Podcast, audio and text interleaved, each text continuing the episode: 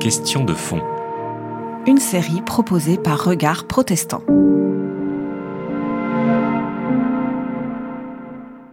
Nous, nous voulons faire un petit point aujourd'hui sur ce que, ce que nous sommes en train de vivre. Et alors, je ne sais pas si vous avez vu, il y a eu deux textes parus de philosophes, c'est pour ça que je vous interroge d'abord comme philosophe. Et il y a un texte de Comte Sponville qui est sorti dans le JDD où j'ai entendu aussi euh, sur France Inter. Et puis un texte aussi de BHL, de Bernard-Henri Lévy, qui en gros disent, euh, écoutez, il y, a, une hubris des médias, il y a un délire euh, autour de cette histoire de coronavirus, on en fait trop. Ils ont comparé à des, à des épidémies des années 58-68 où on a eu pratiquement tant de morts et ils disent c'est un délire aujourd'hui. Comment vous réagissez comme philosophe par rapport à ce qui se passe Est-ce que vous avez cette espèce d'impression aussi de trop. On est dans un délire ou est-ce qu'il y a quand même quelque chose de grave qui se passe autour de nous euh, en ce moment? Euh, Oui, je, je, pense que si ça se représente la prochaine fois, il n'y aura pas du tout cette, euh, cette réaction gigantesque que nous avons actuellement parce que c'est là on est frappé de plein fouet dans un contexte de, je dirais, d'économie mondialisée, mais aussi, je dirais, de numérisation mondiale de, des communications qui fait une sorte de simultanéité, alors qu'autrefois, on était frappé, je dirais, euh, un par un, euh, par petites grappes dans des coins, etc. Donc euh, là, il y a un phénomène de globalisation aussi, je dirais, de l'information et de l'émoi autour de la, de la, chose. Donc ça, c'est inédit. Donc je pense que la prochaine fois, on sera vacciné, si je peux dire, face à, l'épidémie euh, euh, émotionnelle, certainement. Bon. En même temps, euh, j'ai envie de dire, là où je ne suis pas d'accord avec Comte Sponville, avec Bernard-Henri Lévy, il a dit quelque chose comme du même genre, c'est qu'en fait, en même temps, c'est une occasion extraordinaire, justement, de. Ben, on n'aurait jamais on n'aurait jamais réussi à faire ça par, par, tout autre émoi. L'émoi climatique n'a jamais réussi à faire ça. il y a plein de raisons d'avoir des émois qui ne font, qui ne font rien. Donc, euh, ce serait dommage de se priver de cette occasion. C'est juste une occasion, c'est juste une occasion, c'est pas plus grave que ça. Hein. Je pense, c'est grave évidemment. Il y a des situations personnelles évidemment très graves, mais je veux dire, en faire l'occasion de, cette espèce de pause, de moment de réflexion où on, arrête tout, on réfléchit, on n'arrête pas tout, mais enfin on arrête beaucoup de choses. Ça, je trouve ça en fait finalement très positif. Vous voyez, là, je ne le prends pas comme un truc purement négatif et purement euh, euh, rempli par du vide. Non, c'est pas rempli par du vide. Il y a beaucoup de choses qui se partagent, qui se communiquent et qui sont pleines de, pleines de saveurs, pleines d'expériences de, vie, euh, difficiles d'ailleurs. Hein, bon, mais il y a aussi un, moment de vérité sur plein de choses, euh, sur des relations, sur des, sur des, sur des, des contextes de toutes sortes, et aussi de vérité économique aussi, hein, sur la, la réalité des, des, besoins, sur la réalité des, métiers aussi, quels sont les métiers dont on a vraiment besoin. Tout ça, c'est un moment vraiment, en ce sens-là, euh, de vérité, vérité c'est un grand mot, mais de, de vérification, je dirais, euh, vraiment euh, très intéressant et je trouve en fait utile. Est-ce qu'il n'y a pas quelque chose autour de la mort aussi jusqu'à présent? On ne parlait pas beaucoup de la mort dans dans la société dans laquelle nous vivons. Enfin, la mort est un peu cachée. Et là, on égrène les morts tous les soirs. On nous dit combien il y a de morts. Est-ce qu'il n'y a pas quelque chose qui a un rapport avec la mort qui est, qui est un peu nouveau là, dans, dans, notre société? Oui, très juste. C'est certain. Certains euh, euh, qu'on avait mis la mort vraiment de côté. je ne dis pas qu'elle n'est pas de côté, parce que finalement, elle est encore plus invisibilisée d'une certaine manière que, que, que d'habitude. On n'accompagne même plus nos mourants, euh, on n'accompagne d'ailleurs même plus les personnes en deuil. Donc là, il y a une situation à cause de la distanciation sociale, une situation de solitude euh, tout à fait, tout à fait particulière. Mais en même temps, c'est vrai que ces morts, je dirais, plus, plus massives, cette augmentation du nombre de morts, et puis le fait, cette situation qui fait que les rituels de sépulture ne peuvent pas avoir lieu réellement, euh, que l'accompagnement ne peut pas avoir lieu. Tout ça, ça fait réfléchir sur la mort et sur la place de la mort dans nos sociétés. Et euh, oui, on a certainement beaucoup de choses à dire à ce sujet-là. Moi, j'en ai plein. Hein. Mais euh, allons-y, allons-y. Bon, alors d'accord. Prenons ce thème. c'est un thème vraiment, je crois, très, très important. Je pense que d'une certaine manière, toutes les religions, toutes les civilisations se sont construites depuis la nuit des temps autour de, je dirais, du, de, de la de l'absence et, du mort comme absent, quelqu'un qui était présent et qui devient absent, etc. Et donc la représentation de la mort, et les rituels funéraires, etc. C'est vraiment très important. Mhm.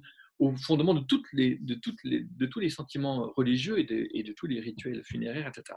Mais avec un risque, je dirais, de culte des morts et je dirais un, un, risque de, de religion de, presque de, la mort et autour de la mort, etc. Et c'est quelque chose qui existe beaucoup, hein, qui, est très, qui est très fort. Et là, je pense qu'on a deux, deux autres choses à dire. La première chose, là, moi, je suis de tradition calviniste, et j'ai envie de dire, voilà, Calvin, euh, euh, il demande à sa mort euh, bah, d'être jeté à la fosse publique mmh. Parmi d'autres, de manière anonyme. Vous voyez, c'est la différence entre Calvin et Lénine. On a un énorme tombeau mausolée autour de Lénine. Calvin, pas du tout. On ne sait même pas où il est enterré. il s'est fait enterrer sans, sans culte, sans, sans cantique, sans, sans, rien presque. Vous voyez, parce qu'il ne voulait pas qu'il y ait un culte autour de lui. Il voulait que, ce soit la parole de Dieu qui soit en avant et pas lui. Exactement. Et donc, euh, aussi, ça, allait de, ça allait de pair avec son, son ironie euh, terrible à l'égard du culte des reliques, hein, des mmh reliques de saints. Hein. Il se moque, mmh. dans son traité de reliques, il se moque tellement des ah reliques. c'est formidable ce texte. C'est très drôle, c'est très rablaisien. Ah il ne voulait pas qu'il lui arrive la même chose, si vous voulez, des reliques autour de, euh, de Calvin. C'est tellement contradictoire avec, sa, avec sa, sa, théologie, si vous voulez.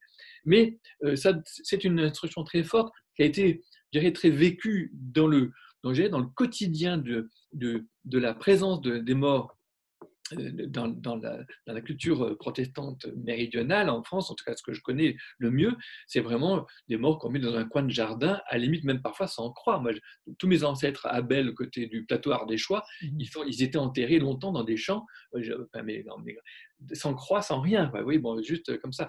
Et, euh, et on n'allait pas au temple avec le corps.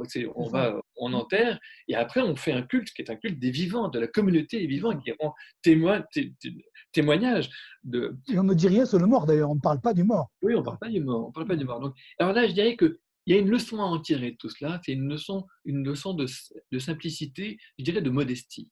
Mmh. Avoir la mort modeste. Et je pense que c'est compliqué, ça, hein, parce qu'on a, bien sûr, je ne veux pas dire que les rituels d'accompagnement, de deuil, ça, très, le deuil existe, évidemment. Je ne veux pas du tout minimiser le deuil. Le deuil existe. Mais il faut aussi prendre la mort, non pas comme un, accident épouvantable, mais la mort, ça arrive. Ça arrive à tout le monde. Nous sommes tous nés, nous allons tous mourir. Et donc, faire de la mort euh, quelque chose comme quelque chose de naturel, quelque chose qui est simple, quelque chose qu'il faut prendre de manière modeste, il y, a, un temps pour grandir, et puis un temps pour décliner, il y a un temps pour, pour diminuer, il y a un temps pour, pour partir, pour s'effacer. Pour, euh, et, voilà, je pense que refaire une, euh, redévelopper un sens à la fois de la présence du mort. Mon père était pasteur, euh, quand j'étais enfant, je l'ai accompagné 15 fois dans des fermes euh, en Ardèche, euh, voir les familles où il y avait de mort. Le mort, il était là, etc. La famille, les enfants, tout le monde était à côté du mort qui, si je peux dire, dormait dans les pièces à côté. La mort était présente. Nous, on a éloigné la mort tellement qu'on en a fait quelque chose d'extrêmement inquiétant et surtout dont on ne veut pas parler. Donc, réintégrer la mort dans l'ordinaire hein, et, et, le réintégrer comme un, il y a un temps pour et un temps pour au sens de l'Ecclésiaste, il y a un temps, pour, pour cette diminution et pour cet effacement modeste. Et ça, je pense que c'est une leçon très importante, d'autant plus importante que nous sommes dans un monde où il y a eu, dans une société, à une époque où il y a eu beaucoup de naissances. On a eu beaucoup de naissances avec le baby-boom en France, on a eu beaucoup de naissances dans le monde, euh, tous les pays ont eu des croissances démographiques gigantesques, donc il va y avoir beaucoup de morts. Et forcément, forcément, il va y avoir bah, des, morts naturelles, mais des morts de famine, des morts d'épidémie, des morts de guerre. Et c'est même quelque chose qui m'inquiète, c'est que comme il y a beaucoup de naissances, comment est-ce qu'on va faire pour mourir si nombreux? Il y a le, risque justement, c'est qu'il y ait des, gros, des grands épisodes de morts en grappe, soit par des épidémies, soit par des choses comme ça. Et donc, il faut qu'on se, comment dire, qu'on bah, justement qu'on euh, on, on, est un par un, on est né un par un. En principe, on meurt un par un. Et donc, euh, c'est important d'accompagner la singularité de chaque, de chaque mourant. Ça, c'est vraiment quelque chose, d'important, euh, certainement, et de faire le deuil de chacun singulièrement. Ça, c'est, certain. Mais euh, justement, comment faire ça alors qu'il y a des moments de, de mort en masse, de mort en, en grappe? Je, pense, je pense qu'on n'a pas assez réfléchi ça. Et puis peut-être aussi...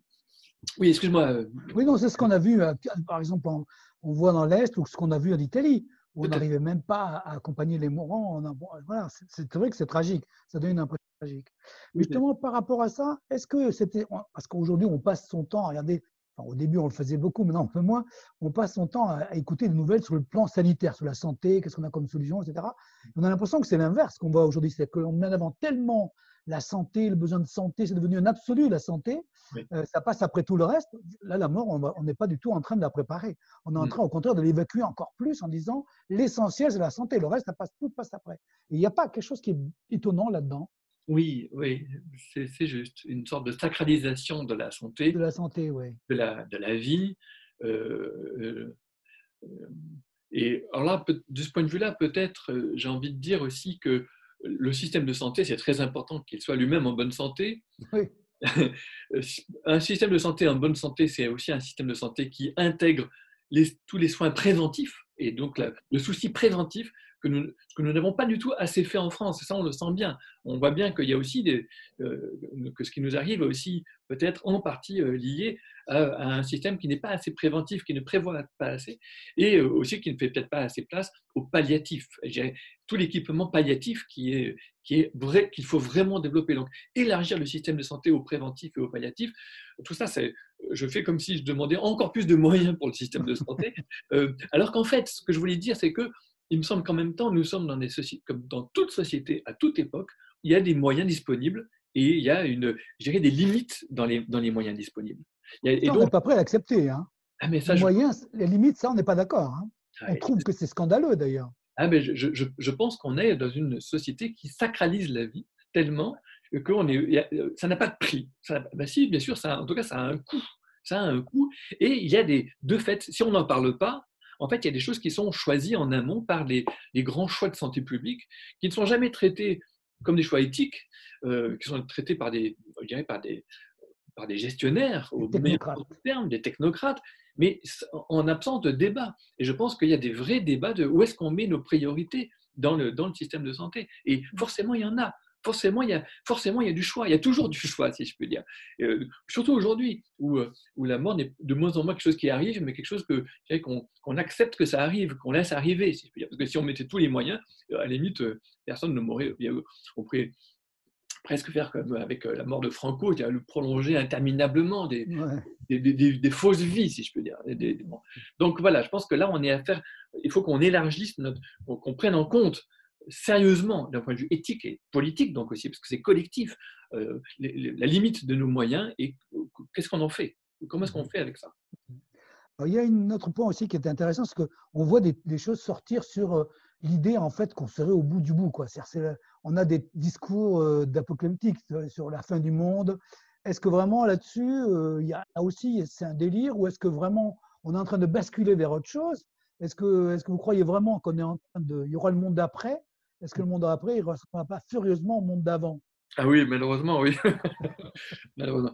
Euh, j'ai envie de dire qu'en même temps, voilà, donc euh, l'apocalypse, évidemment, euh, il faut se méfier de toutes ces emphases apocalyptiques. Hein. C'est vrai qu'on a les quatre cavaliers de l'apocalypse et, l'un d'eux, c'est justement ce, cavalier vert, je crois, qui, qui représente la maladie, hein, la, peste, l'épidémie, etc. Bon. Donc, il y, a ça. Euh, je, signale au passage que Calvin, qui a commenté euh, semaine après semaine tous les livres de la, Bible, s'est toujours refusé à commenter l'Apocalypse, justement parce qu'il y en avait tellement, le sentiment apocalyptique était tellement fort à son époque, mmh. et l'époque de Nostradamus. Euh, je pense qu'aujourd'hui aussi, on devrait reprendre un petit peu, là encore, si je peux dire, cette, bonne, solide base calviniste ou calvinienne. Que, voilà. Mais en même temps, alors j'ai envie de dire, euh, voilà, que ce soit l'occasion d'une crise au sens euh, positif du terme. Une crise, c'est quoi? C'est une crise, c'est à la fois une, occasion, on disait tout à l'heure occasion, kairos, un moment, un moment de, réflexion, un moment de, dirais de, de mise en parenthèse, de suspension. On se suspend on, suspend son souffle, on suspend les activités, on suspend tout ce qu'on est en train de faire. Et est-ce que c'est pour, après qu'il y ait une relance de, plus belle, d'autant plus forte qu'il y a eu un, temps d'arrêt, et une relance pareille, je pense que ça, ce serait une grosse erreur, et que d'ailleurs, ce n'est pas ça la santé. Le philosophe Georges Canguilhem disait que la santé, c'est pas de revenir à l'état antérieur avant la maladie ou avant l'accident, c'est de, réintégrer une, une, forme de vie durable, viable, euh, en, intégrant la maladie et le choc. C'est ça la santé. La santé, c'est pas euh, c'est pas de revenir à l'état à l'état Eh bien, je pense que c'est un petit peu la même chose pour notre société tout entière. Ce temps de crise, c'est aussi un, temps pour krinein en grec, c'est trier. Le crible, l'idée du crible. Il faut passer au crible nos vies, à la fois individuelles mais aussi collectives, pour voir qu'est-ce qu'on retient, qu'est-ce qu'on va, qu'est-ce qu'on va arrêter, parce que ça nous semble, ça nous semblait mal barré, si je puis dire, qu'est-ce qu'on va, qu'est-ce va continuer et qu'est-ce qu'on va commencer, qu'est-ce qu'on retient, qu'est-ce qu'on, qu'est-ce garde, qu'est-ce qu'on arrête, qu'est-ce qu'on garde, qu'est-ce qu'on, qu'est-ce commence, qu'est-ce qu'on recommence? Je pense que ça, c'est le moment critique, c'est ce moment-là. Et je pense que c'est en sens là très positif. Donc, il ne faut pas le prendre comme, un, comme la fin du monde. Il faut le prendre, j'avais écrit dans La Croix il y a une vingtaine d'années un texte intitulé Ce n'est qu'un éboulement. J'ai envie de dire, voilà, ce n'est qu'un éboulement, ce n'est pas la fin du monde. Euh, je, je, pense en fait à Tintin dans euh, L'étoile mystérieuse. Je ne sais pas si vous connaissez, vous, vous, rappelez. Le, tout le monde connaît, tout le monde connaît. Tout le monde connaît l'étoile mystérieuse. Et au début, donc, il y a cette aérolite qui est tombée. Alors, il y a Tintin qui traverse la ville dévastée en disant Hurrah, ce n'est qu'un tremblement de terre. Parce qu'il avait peur de la fin du monde. Au début, il y avait vraiment cette image de la fin du monde, avec ces prophètes qui viennent annoncer la fin du monde. J'ai envie de dire Hurrah, ce n'est qu'une épidémie. Ce n'est qu'une épidémie, mais, c'est une épidémie. Qu'est-ce qu'on va faire avec ça? Comment est-ce qu'on va se réorganiser euh, à partir de ça? Parce que cette épidémie, il y a plein de choses, elle nous dit beaucoup de choses de notre manière d'habiter la nature, de, notre manière de globaliser, d'avoir tout décloisonné, d'échanger euh, à toute vitesse, non seulement les informations, mais aussi les marchandises, les viandes, tout à toute vitesse. Donc, ça nous fait réfléchir sur notre mode de vie, ça c'est certain. pour terminer, je ferai la question euh, traditionnelle et Dieu dans tout ça. C'est-à-dire, qu'est-ce que ça a à nous dire sur le plan, sur le plan divin? Alors, Sur le plan spirituel, il y a des gens qui sont partis sur le thème de la punition, en mode de vie, euh, un système euh, hmm. ultralibéral, une, des atteintes à la, à la, création, etc. Est-ce qu'on peut dire quelque chose comme ça aujourd'hui? Est-ce qu'on peut dire que Dieu nous dit quelque chose à travers ça, cet événement? Non, mais j'ai vraiment, là aussi, c'est la même chose, c'est l'idée d'une conception tellement pénale du monde, euh, euh, une vision morale et pénale du monde dans laquelle tout malheur euh, est mérité et c'est la punition de quelque chose. Mhm. Et comme d'ailleurs, comme il a réussi, ce serait le, je dirais, le signe de la bénédiction Cette de idée, elle est au fond de beaucoup de nous, hein, même si on a, même au-delà de la religion, de, des, traditions religieuses. Ah, mais c'est complètement, ça c'est complètement sécularisé. Dès qu'il y a un malheur, il faut absolument chercher un coupable, chercher un, bouc émissaire euh, tout de suite. Euh. non, non, tout à fait. C'est tout à fait général cette idée-là, et que s'il y a un malheur, il y a forcément une faute. J'ai envie de dire non. le malheur, il est juste absurde. Il est, il est absurde, il est juste bête, il est bête à pleurer, c'est tout. Il, faut, il, y a, du malheur. Ça arrive, ça arrive dans la vie. Et qu'est-ce qu'on fait avec? Il ne faut pas en rajouter. On ne va pas mm-hmm. rajouter au malheur. C'est ça le, le, problème des humains, c'est qu'ils ne supportent pas juste de. J'avais envie de dire tout à l'heure, juste commençons par subir, par laisser passer le temps sur nous. Juste, il nous arrive quelque chose. Pour une fois, c'est pas, on n'a pas tout prévu, on n'a pas tout planifié. Il nous arrive quelque chose. C'est quelque chose que, que, que, Dieu peut nous dire, c'est ça. C'est, attendez, il peut vous arriver des choses. ça, ça, arrive, ça advient, il y a une altérité, c'est autre chose que ce que vous aviez prévu. Et j'ai envie de dire ça, sentons, sentons qu'il nous arrive quelque chose. Et ne surréagissons pas parce qu'en surréagissant, probablement, on va faire du mal en plus. On va, on va en rajouter, si je peux dire. Et vous dites en fait, Dieu, dans tout ça, il est euh, sur le côté, il est, comment on peut dire? De l'au-delà, dans un. Mais vous savez, moi j'ai le sentiment par rapport à Dieu, on parle beaucoup en théologie protestante de coram deo, nous sommes devant Dieu. C'est un thème très important pour, je dirais, la sincérité, la probité de, la foi, etc. Mais moi j'ai envie de dire aussi que nous sommes coram deo au sens où nous sommes euh, devant Dieu, non pas parce que Dieu est devant nous, nous sommes face à Dieu comme nous regardons dans le miroir, euh, non, nous sommes devant Dieu parce que Dieu est derrière nous, parce que nous sommes dans la main de Dieu. Dieu nous envoie, Dieu nous porte et nous envoie. Nous sommes dans la main de Dieu. C'est plutôt, c'est plutôt dans ce sens-là que j'entends le devant Dieu, plutôt que le devant Dieu face à face, en quelque sorte, que, dont nous ne sommes pas capables. pas une idée de jugement? Dieu n'est pas là pour nous juger, mais il pour nous accompagner, comment, comment on dirait? Il est là, ben pour nous dire euh, installe-toi dans ta vie autrement, réinstalle-toi dans ta vie. Habite, habite le monde que, que, que je t'ai donné. Habiter ensemble, cohabiter, cohabiter dans le monde que je vous ai donné, cohabiter à nouveau, autrement, retrouver une capacité d'habiter. C'est ça aussi que cette crise nous apprend. Nous apprend à simplement habiter, repartir de notre habitat, habiter, c'est-à-dire habiter, c'est aussi cohabiter avec d'autres, c'est avec des proches, avec des, aussi des un peu moins proches, avec des voisins. Mais de, proche en proche, c'est aussi rentrer, c'est sortir chez soi, et reprendre, je dirais, le monde habitable en, respiration avec les autres. je dirais, mais cette dimension écuménique. Et j'ai envie de dire, d'ailleurs, même que c'est un message pour l'Église. L'Église, on va souvent chercher des réseaux très loin. Mais en fait, il faudrait juste recommencer l'Église juste avec les proches. C'est l'occasion pour refaire Église avec les proches, d'abord dans la famille, avec ceux qui sont là, au téléphone, avec des amis, etc. et refaire Église aussi avec les proches, ceux, ceux, qui sont à côté, qui ne sont peut-être pas protestants, qui sont peut-être des catholiques ou des, juifs. Moi, j'ai un, monsieur Orviller, un, un, lointain oncle de Delphine Orviller, c'est mon voisin ici à Nîmes. Voilà, je vais discuter avec lui mais est-ce que c'est pas ça l'Église aussi? Vous voyez, c'est ce sens de la, dirais de faire avec ceux qui sont à côté de nous, là où trois sont réunis. Je, suis parmi, je suis parmi eux, disait Jésus. Et je pense que ça, c'est vraiment un message très important. C'était Question de fond, une série de regards protestants.